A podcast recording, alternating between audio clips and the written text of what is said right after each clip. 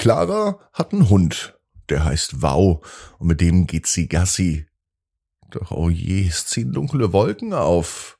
Was kommt denn da vom Himmel runter? Und das erfahren wir gleich in der neuen Gute Nacht Geschichte. Ab ins Bett, ab ins Bett, ab ins Bett, ab ins Bett. Der Kinderpodcast. Hier ist euer Lieblingspodcast. Hier ist der Ab ins Bett, die 1083. Gute Nacht Geschichte für Sonntagabend. Ich bin Marco. Bevor wir loslegen, kommt aber das Recken und das Strecken. Also nehmt die Arme und die Beine, die Hände und die Füße und reckt und streckt alles so weit weg vom Körper, wie es nur geht. Macht euch ganz, ganz lang, spannt jeden Muskel im Körper an. Und wenn ihr das gemacht habt, dann lasst euch ins Bett hinein plumsen und sucht euch eine ganz bequeme Position.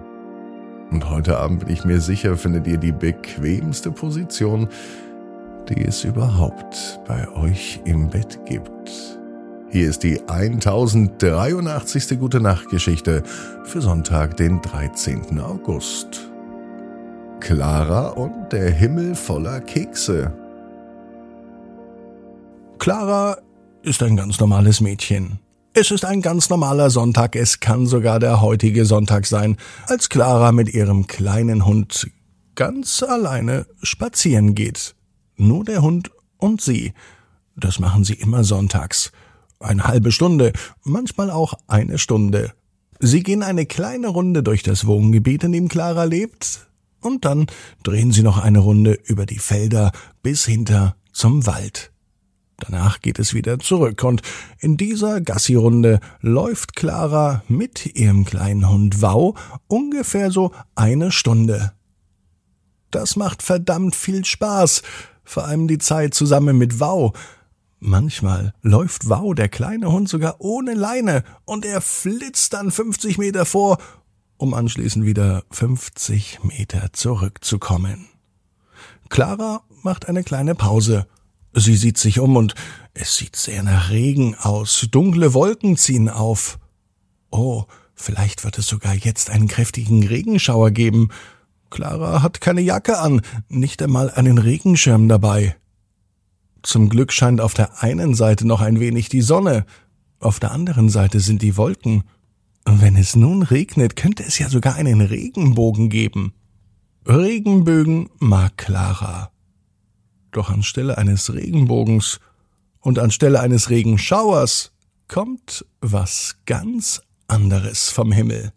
Clara kann es gar nicht glauben, denn auf einmal macht es plopp auf ihrem Kopf und es tut ein wenig weh. Ist da wohl ein Ast runtergefallen? denkt sich das Mädchen. Das ist ja seltsam. Sie ist ja nicht einmal im Wald. Wo soll denn auf einmal ein Ast herkommen? Ein Sturm oder ein großer Wind geht auch nicht. Dann sieht Clara, was auf ihren Kopf gefallen ist. Ein kleiner Keks. Schnell probiert sie diesen kleinen Keks. Und er schmeckt auch noch lecker. Wo kommt der denn her? denkt sich Clara. Sie schaut nach oben und direkt auf ihrem Mund fliegt wieder ein Keks. Es scheint, als würden Kekse vom Himmel regnen. Clara breitet die Hände aus und sie spürt es auf den ganzen Armen. Es sind keine Regentropfen, es sind eindeutig alles kleine Kekse. Schnell öffnet sie den Mund, streckt den Mund nach oben.